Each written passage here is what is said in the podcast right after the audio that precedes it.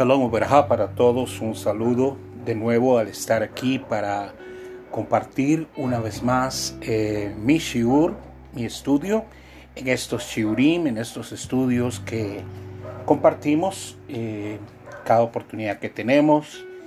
De nuevo les recordamos que siempre es la intención el educar, el enseñar, el compartir los principios de la Torah, los, los tesoros de la Torah eh, para nuestro conocimiento, no con el interés de eh, hacer que una persona busque en sí, en, una religión, en una particular religión, la respuesta, sino simplemente estudiando eh, los libros sagrados, dentro de ellos la Torah, los escritos de Moshe, la Torah oral que fue transmitida de Moshe a Aarón, a sus hijos, a los ancianos y que tiene mucha enseñanza para nosotros.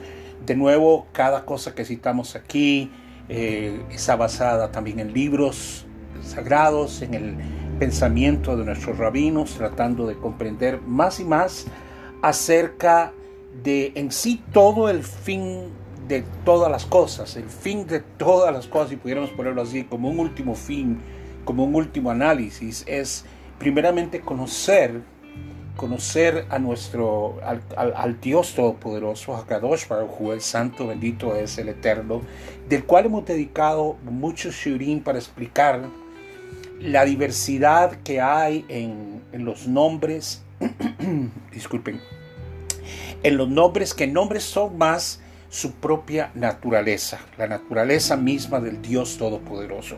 Y como lo dijimos la vez pasada, si nosotros vamos escalando al nivel de la profundidad de, quién es, eh, quién llamaríamos Dios, si podemos usar ese término con todo, con mucha limitación, diríamos que lo resume el concepto de el Ein Sof. El Ein Sof es no hay más allá, y después del no el más allá, pues diríamos ein, nada, de la nada.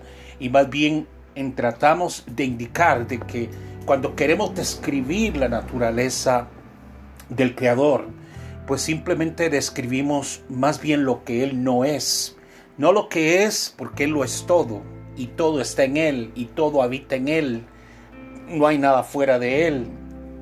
Por lo tanto, el tratar de reducirlo a algún tipo de, como le hemos explicado, el tratar de encajarlo, de ponerlo en una cajita, limitamos su pensamiento, su deseo y aún su propio conocimiento. Era el deseo del Todopoderoso revelarse a, a esta criatura que vamos a llamar Adán, y en Adán luego la generación de Adán, y el, en sí, el principio de esto es empezar a cómo Él empieza a revelarse, cómo Él empieza a mostrarse, para que nosotros le podamos conocer. Ahora, la palabra conocer no tiene nada que ver con creer. Mucha gente dice, bueno, yo creo en Dios, sí, pero aquí no estamos hablando de creer. La Torah no está buscando de que tú creas en un Dios, sino que tú lo conozcas. Y cuando hablamos de conocerle, Estamos hablando de un estudio serio, profundo. Conocerlo lleva más allá de simplemente leer uno, dos eh, dos capítulos o dos versículos de la, de la Torá y decir, ya ahora sé, ya sé que Él es esto y el otro. Hemos hablado de que en sí, si pudiéramos definirlo, dentro de la profundidad es lo que llamaríamos el Dios iconoxible. ¿Qué significa el Dios iconoxible? Es, es, un Dios misterioso, profundo, oculto, ah, no totalmente manifiesto. Y nosotros sabemos que para que llegáramos al momento de la creación, cuando nosotros leemos el libro de Bereshit, como lo hemos citado anteriormente, y reafirmamos estos conceptos porque estos conceptos se unen a otros conceptos que es lo que queremos llegar hoy. Encontramos en el libro de Bereshit que Bereshit abre con la creación del hombre. No, no es la creación del universo, no es la creación de los cielos y la tierra. Tenemos que entender que lo que nos da Bereshit es un punto de inicio a partir de dejando atrás un pasado también bastante profundo y largo. Y ya hemos hablado de que a través del estudio llegamos a comprender de que hubieron muchas creaciones anteriores, que hay creaciones anteriores a lo que vamos a llamar la creación del hombre. Cuando llegamos al libro de Bereshit, llegamos a la, a la creación del hombre. Y de hecho, el libro de Bereshit empieza con la letra Beit. La letra Beit es eh, la segunda letra del, del, alefato, del alfabeto hebreo. Y la forma de, del Beit es como una especie de, de, de pared. O sea, tiene una, es una especie de, tenemos una, una especie de ángulo, eh, tenemos una línea arriba horizontal, bajamos con otra línea vertical y venimos cerrando con otra eh, línea eh, horizontal. Y queda como, como en, en, el momento en que empiezas a leer la palabra Bereshit, con que empieza el libro de Génesis, que empieza con la palabra Beit, vas a entender que hay una pared que, nos indica de, de derecha a izquierda lo que vamos a entender. Lo que está atrás tendrá que ser revelado, tendrá que ser entendido. Entonces, cuando nosotros tomamos en sí la Torah y empezamos en el libro Bereshit, no estamos empezando con el principio de, todo, con, el principio de, de, los cielos y de la tierra, sino que simplemente eh, Bereshit abre eh, diciéndonos que en el principio, o sea, en un principio, y hay que entender que así lo dice, no dice en el principio, sino en un principio, un principio de varios principios, dice Elohim creó los cielos, el cielo y la tierra. En el principio de la creación, Elohim al crear el cielo y la tierra. Y es Bereshit para Elohim que dice, Él creó el cielo y la tierra. Ahora, ahí empieza diciéndonos que hubo una creación original, cielo y tierra. Pero a partir de ahí, lo que empieza a describirnos es algo que está indicándonos de una creación anterior. Porque cuando nos lleva al versículo 2 dice, cuando la tierra estaba caótica y desolada. O sea, cuando empieza la creación del hombre, la tierra estaba caótica y desolada. O sea, no es simplemente un acto incompleto, no es un acto confuso, sino que un acto nos muestra de que la tierra, el, planeta Tierra y este nivel de mundo que vamos a llamar Tierra o este orbe que vamos a decir el planeta Tierra, Dice, estaba caótico y vacío. Utiliza las palabras que hemos hablado, que son dos expresiones, tou y vo. La palabra tou es caos, había caos, había caos. Algo había causado caos y luego habla de un vacío, una vaciedad. O sea, la tierra tenía un caos producto de algo que ocurrió anteriormente y, había un vacío, una especie de, de, vaciedad, una ausencia, porque cuando hablamos de vacío se nos habla de una vaciedad, y entonces nos indica de que el, en sí el escenario eh, no es un escenario como que empieza como con unos sonidos de pajaritos en, en las montañas y de momento vemos el, el jardín del Edén como muchos se lo han imaginado, no, empieza con una escena un poquito grotesca y hasta, hasta, hasta eh, tenebrosa porque utiliza la palabra caos. La palabra caos es una palabra, pero es una palabra en, el hebreo de, conflicto.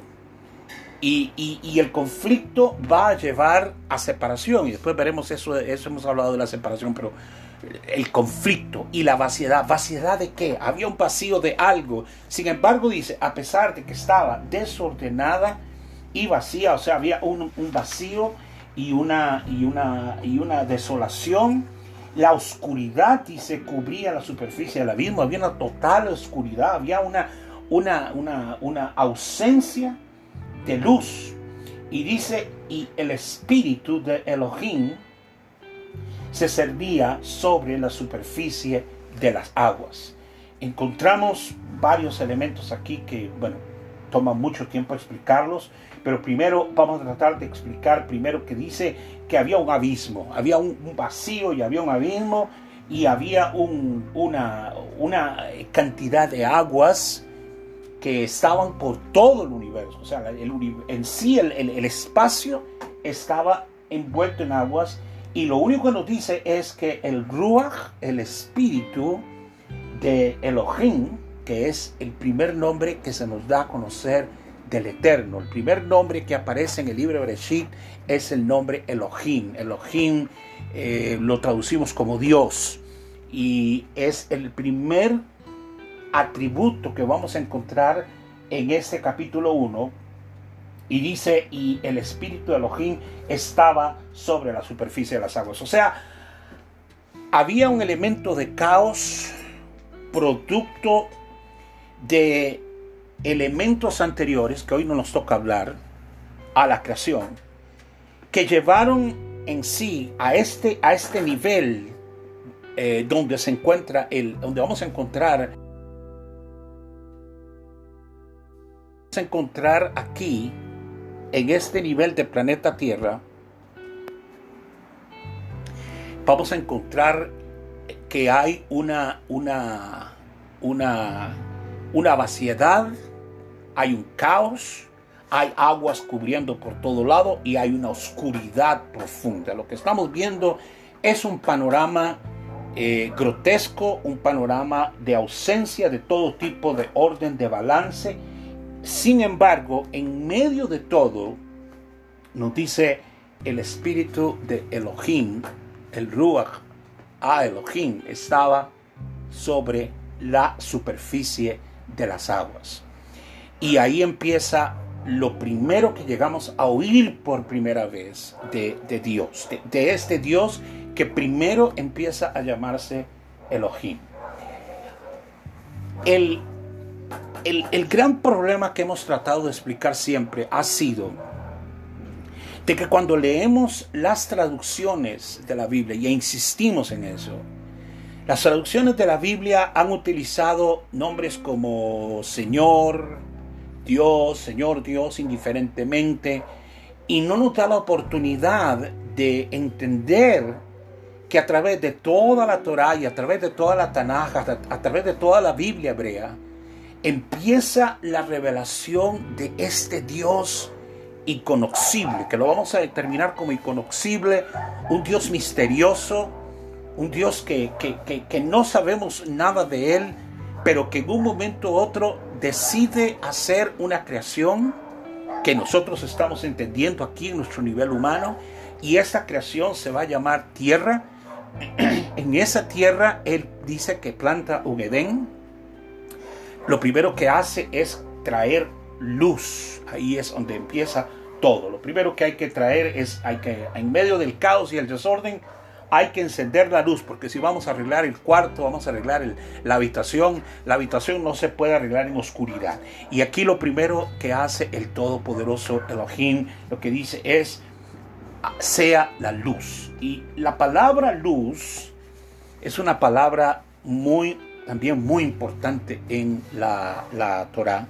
La palabra luz, la hemos dicho, es la palabra or y la palabra or no tiene nada que ver ni con la luz del sol, ni con la luz de la claridad del día, ni tiene que ver porque todavía día y noche no existían, todavía no habían planetas que no. Esta es una luz que estaba en la creación y que en, lo que estamos viendo es que el inicio es un tema de caos, vaciedad, abundancia de aguas por todo lado. Siempre que encontramos cantidad de aguas en una manera eh, amplia y desordenada, nos tiene que hablar como con situaciones desordenadas, eh, con situaciones conflictivas. El, agua en sí representa mucho de, eh, los debates del, universo, de las condiciones encontradas del universo. Y luego encontramos caos, nos dice que había un caos, no nos, no nos dice todavía el caos de qué. Y había una vaciedad, vaciedad de qué, una ausencia de qué. Bueno, lo primero que el, el, dice es, dice en el, en el libro de Bereshit, dice, al llegar al punto de, la creación, dice, y, dice, y, y, dice acá en el verso 3, dice, y dijo Elohim, haya luz, y hubo luz. Haya luz, y hubo luz. No dice, y creó la luz. Haya luz. O sea, inmediatamente viene una acción que hace un corte en medio de lo que hay. Tenemos oscuridad, tenemos tinieblas, tenemos desorden. Y lo primero que dice es, haya luz. Y decimos que la palabra luz es hora. Esa es la forma en que los libros más antiguos empiezan a escribir al Eterno. El Eterno es la luz eterna, una luz inaccesible, una, luz eh, eh, no comparable a nada, una luz que, que, no la podemos comparar a nada, simplemente nos dice es oro, es, es una, una, una, una, una luz profunda y él era él era luz, simplemente, una luz en nada más, luz y no había otra cosa. Y en medio de, este estado hace una, una separación. Como dicen los rabinos, siempre que la Torah habla de separación no significa algo bueno. ¿Por qué? Porque aquí tiene que haber una acción que separa luz y tinieblas. Y por primera vez vamos a encontrar que la creación va a tener una combinación de luz y tinieblas. Y él, decide llamar a la luz día y a la oscuridad noche. Pero no es día y noche, no, llamó eh, al día, un día habló de claridad y llamó día a la luz. La llamó día, no era un día, la llamó en esa forma, le dio una forma física, porque estamos hablando de cosas muy profundas y muy espirituales. Pero entonces le da una condición física, porque recordemos que cuando estamos hablando de la tierra, estamos hablando de cosas físicas y estamos hablando de algo eterno como la luz, una, una presencia eterna, una, una manifestación poderosísima, llegando a un nivel muy bajo que lo vamos a llamar tierra, porque la tierra es un mundo en medio de muchos mundos y es un mundo muy bajo, viene a convertirse en el nivel más bajo de toda la creación, de la creación eterna porque vamos a entender que la creación eterna nos habla de diferentes cielos, se nos habla de tres diferentes cielos que se dividen en siete diferentes cielos. Y, es una forma nada más de describirlo para finalmente llevarnos al lugar más alto, al lugar más elevado que decimos, denominamos Ein Sof, donde es no hay nada más y en el Ein Sof solo habita el, el Ein, donde no hay nada, solamente, solamente está la luz del Todopoderoso. Ahí no existe nada más y su luz llena todo. Pero en una forma de degradación, y quiero utilizar esta palabra con cuidado que le hemos explicado, una palabra de reducción de esa gloria. Este, esta luz inaccesible viene bajando y viene reduciéndose y viene filtrándose hasta que la llegamos a entender como Elohim. Lo primero que lo llamamos es Elohim. Elohim es, una expresión que la gente traduce como Dios. Elohim, eh, eh, vamos a entenderlo no como un nombre, sino como una naturaleza. Una naturaleza. Cuando los sabios nos describen la naturaleza del árbol de la vida, recordemos, y quiero ser claro acerca de esto, tenemos la Torah, y tenemos la Torah oral, y tenemos los libros sagrados, Moshe pasó años de años después de estar varios días en el monte con, con, el Todopoderoso cuando lo, lo, hizo ascender al monte, revelándole la Torah, dándole la Torah. La Torah no es solamente los cinco libros que tenemos o que la gente denomina Pentateuco. La Torah fue escrita en un libro, en un lenguaje divino que llamamos el alefato hebreo, que más allá de simplemente un idioma es una serie de códigos. La Torah no se puede simplemente leer en una manera como leeríamos cualquier libro. En sí, lo que podemos encontrar en la Torah son siete niveles, siete niveles de instrucción. Hay un primer nivel que lo vamos a llamar Reshat. El primer nivel es Reshat, que es simple. Que es simple, es una historia. Ahí llegamos a una historia, la historia, el cuento de Adán y Eva. Nosotros leemos un, cuento de Adán y Eva y una serpiente, pero ese cuento de Adán y Eva y la serpiente eh, empieza a, convertirse también en lo que se llama remets. Y remets es una alusión alegórica y filosófica. O sea, empezamos a darle un segundo nivel de profundidad a quién era realmente eh, Adán Rishon y, y, y, y o Eva. Pero luego, cuando penetramos más a través de los códigos divinos, encontramos otro nivel que vamos a llamar Drosh, que es un nivel regio, una, una explicación más tangible, más, eh, eh, eh, más profunda de simplemente que un hombre y una mujer y una serpiente y algunos dicen un árbol y una manzana en realidad cuando estamos hablando de eso, pues estamos hablando de un cuento de niños. Estamos entendiendo apenas el nivel, el nivel peshat, que es el significado simple. Es como cuando le contamos a los niños la historia, y queremos contarles cómo vinieron los, los, cómo vino un niño en la tierra y le tratamos de contar una historia de cómo los niños eh, cómo eh, le contamos que las abejas y las flores y tratamos de hacer alguna explicación eh, es simbólica, eh, parabólica, pero, pero en realidad no estamos llegando a la verdadera explicación. Y finalmente, el, cuarto nivel es el que se llama Zod.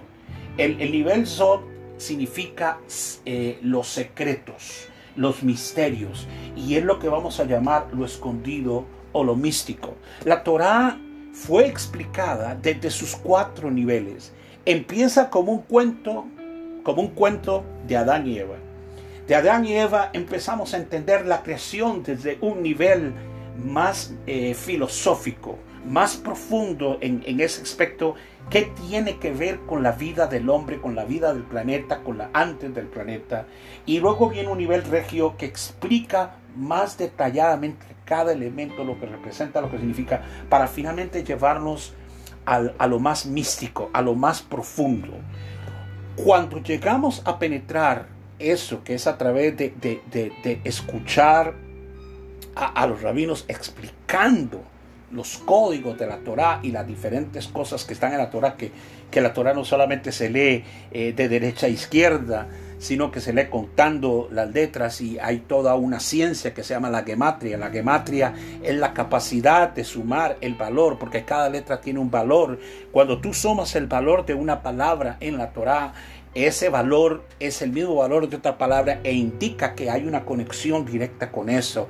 Y muchas veces hay que leer la Torah con códigos que van empezando con la primera letra, saltando 50 letras para la segunda letra. Y usted dice, ¿y cómo se logra eso? Bueno, ese fue la forma, los códigos que fueron enseñados a Moshe, los códigos que fue enseñado a, los hijos de Aarón, Aarón, y después a los 70 ancianos, que les llevó años. Moshe pasaba todos los días, un día completo, primero hacía entrar a, puso una tienda y primero entraba Aarón y le enseñaba a Aarón. Y luego entraban los hijos de Aarón y entonces le enseñaba a los hijos de Aarón.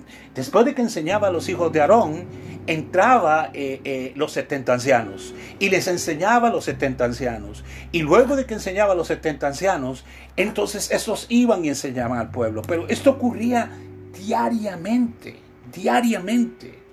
No es simplemente vamos a leer Génesis o vamos a leer Éxodo, sino que lo que hacía Moshe era disertar, tomar los códigos y explicar las diferentes cosas. Por eso cuando estamos hablando de esto, no podemos hablar simplemente, oh, en el principio creó Dios los cielos y la tierra, y vio Dios que el cielo era, esto y la tierra esto, y, y no, cada cosa que hay ahí tiene un significado más profundo. Pero nada se puede descifrar a partir de si no partes del elemento clave. ¿Cuál es el elemento clave de la Torah? Que conozcamos a 613 mandamientos, que conozcamos las fiestas de Israel, que conozcamos el templo, en medio del templo, que conozcamos cómo se vestía el sacerdote y el sumo sacerdote. No. El propósito esencial no era ni los sacrificios, ni las ofrendas, ni lo que se podía aprender. Incluso hay un conflicto grande que el profeta Yermiahu debate con, la tribu de Judá, cuando la tribu de Judá se ha apartado en su tiempo, se ha apartado tanto de, seguir la voluntad del Todopoderoso, que Yermeahu tiene que llegar a profetizar de que la, ciudad de Jerusalén va a ser sitiada y va a ser eh, poseída, y va a ser, eh, los, o sea, una vez más Jerusalén va a ser invadida. Y cuando él empieza a hablar, el profeta Yermiahu en el capítulo 7, él empieza a disertar acerca de todo lo que tiene que ver con el servicio en el templo, las ofrendas, los sacrificios, y él empieza a decirles constante, en una manera muy clara y muy definida de que todo esto que ellos están haciendo, todo lo que ellos creen que es importante, dice aquí en, el versículo 21 de Yermiahu, dice, así dice, así dice Adonai, el amo de las legiones, Adonai Sebaot, y dice Elohim de Israel, aquí aparecen tres diferentes nombres, aquí entendemos ya tres cosas diferentes, aquí habla Adonai, habla eh, Adonai Sebaot y el Elohim de Israel, y dice, amontonen sus ofrendas de ascensión encima sus sacrificios y coman carne, pues yo no hablé a los ancestros de ustedes ni se ordené el día que los saqué de la tierra de Mizraín, de la tierra de Egipto, acerca de ofrendas de ascensión y sacrificio, sino que esto fue lo que yo les ordené. Escuchen mi voz y yo seré Elohim para ustedes y ustedes serán un pueblo para mí y andarán en el camino que yo les ordené a fin de que les vaya bien. ¿Qué es lo que está diciendo? Después de todo lo que se puede leer en la Torá, en, los sacrificios y, que explica cómo debían hacer sacrificios, cómo debe ser el templo. Y, sabemos que eso es bien escrupuloso cuando estudiamos eh, en estos días que estamos estudiando la parasha de Baikra, en el libro Baikra, en el libro Levítico. Levítico es, Baikra es, bien, es claro cómo, tenía que hacer los sacrificios, cómo tenía que vestirse el sacerdote, cómo cada sacrificio por cada sacrificio. Pero aquí en alguna manera el profeta Yermiajo le está diciendo, ustedes entendieron mal, ustedes están yendo únicamente por un servicio externo pero han olvidado lo que yo les dije cuando los saqué de Egipto y los saqué de Mitzrayim. Lo que yo les dije era que escucharan mi voz y que yo sería un Elohim para ustedes y ustedes serían un pueblo para mí. Y que andaran en todo el camino que yo les ordené para que les vaya bien. Ahora la pregunta es, pero no fue Elohim que ordenó a Moshe y a los sacerdotes y a, Aarón, no fue él que nos ordenó de que hicieran eso. ¿Por qué ahora está diciendo de que eso no fue lo que les enseñó. Porque cuando nosotros perdemos la interiorización de la Torá, caemos solamente en los aspectos religiosos. Cuando la persona toma la Torá y la ve como un libro religioso y trata de entenderlo con su mentalidad religiosa, lo único que va a sacar es un concepto religioso. La Torá tiene que partir en el momento en que nosotros decimos sea la luz. ¿Qué dice sea la luz? Primero que nada, tiene que haber luz. ¿Y quién es luz? La palabra luz tiene que ver, ya dijimos, con la, con la descripción de el, el, Todopoderoso, el Altísimo, que ya si le ponemos nombre empezamos a limitarlo. Cada nombre que ponemos estamos cometiendo un error porque lo limitamos, sino que simplemente se le domina eh, eh, eh, en la nada solamente estaba la luz y esta luz, pero la palabra luz también se refiere a un concepto espiritual que se llama Kabbalah. La Kabbalah es la luz, es una iluminación, es una luz dada para entender los conceptos toráticos. Cuando la persona entra en, el concepto de traducir, como muchos dijeron, tradujeron el texto hebreo, algunos han traducido y lo han traducido mal. La mayoría de las traducciones de la Biblia están mal traducidas, están mal tomadas, incluso hasta mal citadas. Es increíble oír personas citando pasajes de libros escritos por otros hombres, donde dice, pero la Torah decía y la Torah nunca dijo, la Torah nunca dijo, o, el Eterno nunca habló de esa manera. Eh, eh, hay, al, llegar a ella, tenemos que ver que es alguien quien está hablando, pero ¿quién está hablando? Y aquí es donde entra lo más importante. Toda la Torah, constantemente, a partir de, la revelación a Moshe, empieza casi cada versículo repetido, cada capítulo, cada, cada principio de texto, empieza diciéndonos, Vaida ver Elohim. Entonces el Eterno, el Eterno le habló a Moshe. ¿Quién está hablando? El Todopoderoso. ¿Qué es la Torah? La Torah es Hashem, el Todopoderoso, el Creador, amo del universo, hablando. Él le habló a Moshe. No le habló a todo mundo. Hay gente hoy que dice y dice, eh, dicen decir, Dios me dijo, Dios me habló. Pero la única escritura que registra claramente es la lectura de la Torah, donde constantemente el texto es, y habló Adonai a Moshe. Y si le tenía que hablar a Aarón, le decía, Adonai le habló a Moshe y le dice, dile a Aarón. Y si le tenía que hablar al pueblo, dice, Adonai le habló a Moshe para que le hablara al pueblo. Y Adonai le habló a, a, a, Moshe para que le hablara a los ancianos de Israel. Pero siempre su portador o su receptor es Moshe. Moshe se convierte en el hombre con el cual él va a catalizar la enseñanza.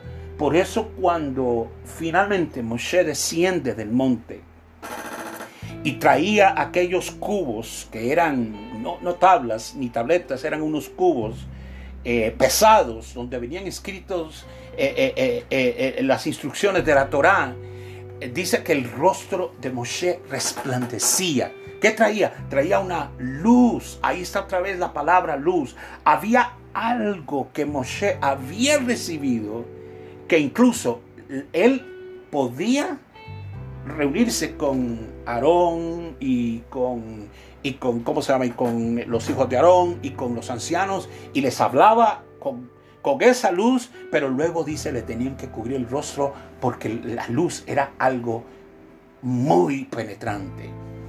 Algo recibió Moshe que era la revelación de algo, la comprensión de algo, la iluminación de algo que no tenía que ver con sacrificios, que no tenía que ver necesariamente, sí tiene que ver con sacrificios y cada una de esas cosas de nuevo son códigos y son enseñanzas, pero aquí está diciendo el profeta Yemiajo, ustedes perdieron todo, porque lo que yo les dije es que escucharan mi voz, escuchen mi voz y yo entonces, cuando ustedes me escuchen a mí, yo voy a ser un Elohim para ustedes. Cuando el hombre deja de escuchar la voz del Todopoderoso, porque voy a escuchar a este hombre, o voy a escuchar al otro hombre, o por aquí apareció un profeta, o por aquí apareció un santo, o aquí apareció una mujer muy poderosa, aquí apareció otro haciendo milagros y maravillas. En el momento en que el hombre deja de oír la voz del Eterno para oír otras voces, en ese momento empieza a simplemente ser un ser religioso. Un ser que va a seguir costumbres y aquí vemos que eso es lo que había pasado con el pueblo Israel. Y, ahí viene una, una, demanda muy fuerte del profeta de Miajo, que no tenemos tiempo para verlo, porque continúa por todo este capítulo 7 y en el capítulo 8 también él habla muy fuerte, hablando a, los, a los mismos líderes de, de Jerusalén y finalmente en el capítulo 9 del profeta Jeremías dice, en el versículo 22 dice, y así dice Adonai, que no se jacte el sabio de su sabiduría, que no se jacte el fuerte de su fuerza, y que el rico no se jacte de su riqueza. Aquí habla de, la, de, la, gloria del hombre. La gloria del hombre está en, en ser muy sabio, o en ser muy fuerte, muy poderoso, o, tener mucho dinero. Pero dice, en esto no hay jactancia, en eso solo hay vanidad. la vanidad del que cree que sabe mucho, la vanidad del que cree que es muy fuerte y que ha conquistado muchos países o muchas naciones o es muy poderoso para hacer cosas, o el, que se jacta de su riqueza, dice, si no dice el, el siguiente versículo, sino que solo de esto se puede jactar el que se jacte. Y dice, de comprender y conocerme a mí. ¿Qué dice? De comprender y conocerme a mí. Nada tiene que ver, nada vamos a entender con el árbol, la manzana, los sacrificios, las ofrendas, los días sagrados, si no entendemos que todo eso tiene que ver con una sola persona, tiene que ver con el Creador. El Creador está diciendo, Ustedes se fueron por la tangente, se fueron a hacer un montón de cosas, están haciendo sacrificios, están haciendo montones de cosas, están levantando edificios, están yendo a las naciones, están rezando, están haciendo un montón de cosas, pero no me están escuchando a mí. ¿Quién, quién mandó a hacer esas cosas? Lo que está escrito en la Torah lo mandó el mismo Dios a hacerlo. Pero están diciendo, en medio de todo esto, se olvidaron de que ustedes simplemente agarraron el, primer nivel que hablamos, que es el primer nivel que explicamos aquí, el nivel de, de, de, de, Peshat, y tomaron una cosa pequeña y ahí se fueron y formaron 20 religiones. Cada religión tomó un texto y, lo, lo, y, lo, tomó y lo aplicó como quiso y por ahí vinieron otros hombres y le añadieron y, dijeron y, nada más. Pero ¿qué dice aquí el profeta Yermiajo? El profeta Yermiajo dice, si se van a jactar, o si hay algo de que el hombre se pudiera jactar, si es que se puede jactar, es de comprender y conocerme a mí, el todo, el, el todo, el meollo, aquella vaciedad era la vaciedad de traer ese, en medio de ese vacío que había, llenarlo con lo único que lo puede llenar. Y es la presencia misma del Dios Todopoderoso. Nada en esta vida tiene significado. Nada en esta vida tiene nada en esta vida va a tener sentido, nada, ni tus hijos, ni tu esposa, ni tu matrimonio, ni tu trabajo, ni por qué te levantas cada día, nada tendrá, nada tendrá un concepto claro, será vacío siempre hasta que ese vacío sea llenado por lo que es estas dos palabras. Dice, de comprender y de conocerme. Pero, ¿qué es comprender y conocerme? ¿Cómo, cómo yo llego a comprender?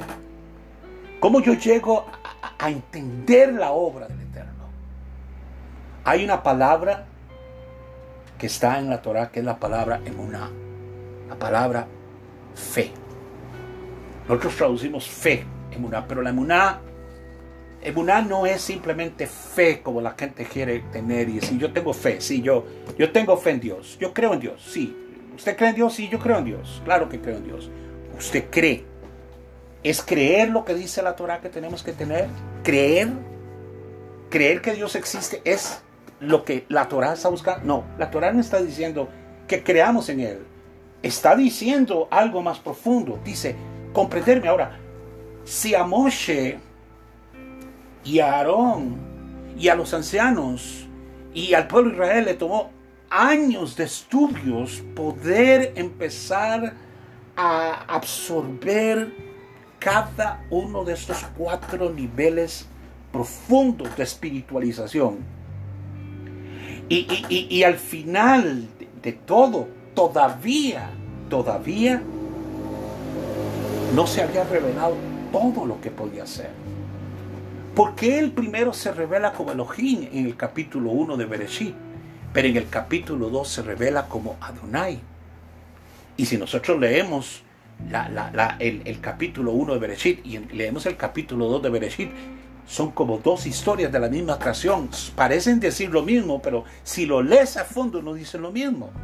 Y el personaje central es Elohim en, en, en, Bereshit 1, pero en Bereshit 2, en el capítulo 2, es Elohim Adonai. Aparece otro, aparece cuatro letras eh, sagradas que nada más las podemos pronunciar como Adonai, porque ese nombre es, es un código divino tan profundo, tan, tan sagrado, que, que, que, que si quisiéramos pronunciar verdaderamente ese nombre, pues no podríamos captar todo porque simplemente no es simplemente mencionarlo para ya lograr como, como una palabra mágica, como que ya digo, ya lo aprendí, ahora no. Empezamos a entender primero que Él es Elohim en el capítulo 1 Bereshit y en el capítulo 2 se nos revela como Adonai Elohim Dios, el Dios, el Dios eh, eterno, como se traduce. Pero aquí dice, que el que se jacte de comprender y conocer a mí, que yo soy Adonai. Aquí ayer mi hijo lo dice, que yo soy Adonai. Quiere decir que del capítulo 1 al capítulo 2 vamos a tener un primer conocimiento de una característica, de una... No podemos decir de que tenemos dos dioses, tres dioses. No estamos hablando de, una, de un politeísmo, estamos hablando de uno solo. La Torah claramente dice Shema Adonai, Adonai Shema Israel, Adonai Eloheinu, Adonai Han. La Torah dice, escucha Israel, tu Dios es uno, uno y único. No hay dos dioses, no hay tres dioses, no hay trinidad, ni cuatrinidad, ni, ni quintuanidades, ni nada de esas cosas que los hombres han inventado. Eh, eh, la Torah es clara, la Torah sí dice que, Adonai es uno, no dice que él es dos ni tres, ni dice que va a ser uno y luego va a ser dos. El, espíritu de Adonai no tiene que ver nada con decir que ese es otro Dios. Y, y, vamos a decir entonces que Elohim es un Dios y Adonai es otro Dios. No, simplemente la Torah nos dice que estamos viendo un Dios que tiene múltiples facetas, múltiples condiciones. Elohim nos va a hablar de justicia, de rectitud. Adonai nos va a hablar de bondad, de misericordia. Entonces encontramos un balance entre el capítulo 1 y el capítulo 2. Encontramos un Dios que, juzga, que es un Dios de, juicios rectos, pero también es un Dios de bondad. Y Él tiene el balance que nos describe precisamente el precioso Salmo 85 85.11, eh, un salmo muy profundo y, lo quiero eh, leer aquí donde dice el Salmo 85.11, dice, David nos dice aquí en, este pasaje, eh, dice, y, dice, dice, Gesed, la bondad, Behemet, Nifgashu, o sea, la, la, la, la bondad, la bondad se encontró con Ifkashu Sedek, con la verdad, Beshalom Nashaku. ¿Qué quiere decir? La misericordia y la verdad se encuentran, la justicia y la paz se besan. ¿Dónde es que se unen estos dos conceptos que van a ser pivotales en el, en el balance del universo? Que la justicia y la, y la bondad o el shalom o la misericordia se besan. ¿Dónde se encuentran? Se encuentran en esa primera parte que empieza a describirnos la grandeza del Todopoderoso. Entonces, en la profundidad del entendimiento del árbol de la vida, cuando empezamos a entender que el árbol de la vida es la misma descripción de toda la naturaleza infinita del Todopoderoso, encontramos que Él es a nivel de este, ya a nivel de esta vida, porque ya estamos hablando de la tierra, no lo que está por arriba de él, que es mucho, mucho, muy superior, que solo lo podemos llamar sabiduría y conocimiento, como se, se, denomina en Jochma y Binah, que son sabiduría y conocimiento, algo, cosas muy elevadas, pero en, en, el primer nivel, ya cuando empieza a, a, venir a la creación de este mundo bajo, de esta, de esta, de esta, de esta construcción de este, de este planeta, Él viene como Gesed y viene como Geburah. Viene como, como una misericordia amplia, bondad amplia en el, en el nombre de Donai. Y viene como Geburah, como alguien recto, que también es justo, que es, es, es, un Dios de principios, porque eso es lo que quiere llevar a decirnos, porque el mismo pasaje de, de, el profeta Yermiahu en el versículo 23 describe que, que él es, él es Gesed Mishpat U Zedaká, dice él. ¿Qué es él? Dice que él es Gesed, bondad, Mishpat, que tiene que ver con, con, estructura, con mandamientos, con orden, con justicia. Y finalmente un Dios de misericordia, que es Utzedaká, traduce Utzedaká, que es la, eh, la, la, misericordia más profunda. Cuando, cuando Gesed y el Mishpat, cuando la justicia y la misericordia se besan, aparece Tiferet, aparece Utzedaká, que tiene que ver con qué? Tiene que ver con belleza. Cuando, cuando, cuando el hombre logra empezar a entender y comprender que todo lo que el Eterno hace toda la creación, todo lo que está ocurriendo en su vida, todo lo que está pasando, está siendo balanceado en una forma maravillosa por bondad y, eh, eh, por bondad y rectitud, como lo dice en el, versículo 23 de Yermiahu, describe los tres elementos, Gesed, Mishpat, acá está diciendo es, es, es, es todo bondad, es estructura, es orden, porque él es orden, tiene mandamiento. La palabra mishpat es la palabra que nos va a dar mishpatim, que es la palabra también que se traduce como ordenanzas, es un Dios de orden. Y acá que aunque viene la palabra sedaká es eh, eh, el dar ayuda a los pobres, pero sedaká tiene que ver con la misericordia en el nivel más alto. Cuando ya se besa la justicia, la misericordia, aparece Tiferet, aparece acá aparece la, misericordia en su nivel más alto. Entonces, ¿qué, está, ¿qué estamos viendo aquí? No hemos empezado a estudiar nada. Y ya sabemos que no conocemos y no comprendemos muchas cosas del Todopoderoso. ¿Y cómo es que vamos a oír su voz? De conocerme a mí, porque Él dice, yo soy bondad, justicia y rectitud. Ahí está. Bondad, justicia y rectitud en la tierra. Pues esto es lo que yo deseo, declaró Adonai. Entonces, el conflicto de Yermiahu, el profeta Isaías, no es decirle a Israel que sus sacrificios ya no sirven para nada y que lo que están haciendo va a ser quitado y que viene un nuevo pacto y que van a transformar. Eso no es lo que está diciendo. Está diciendo de que cuando el hombre se vuelca solamente a lo externo, a lo religioso sin, sin ningún tipo de muná, sin fe, sin ningún tipo de, de, de, de, de que es intención, que, que, que, sus obras sean con una intención. Cuando el hombre hace las cosas por hacerlas, por cumplir, por llenar un espacio religioso en su vida, cae en este concepto que fue lo que pasó a Israel, que simplemente dejó de hacer lo que el Eterno le dijo, que lo primero que tenía que hacer era qué? Él dice, oírme, oírme, dejaron de oír mi voz, dejaron de hacer lo que yo les dije. Si hubieran escuchado mi voz, yo sería un Elohim para ustedes y ustedes serían un pueblo para mí. Ese es el código.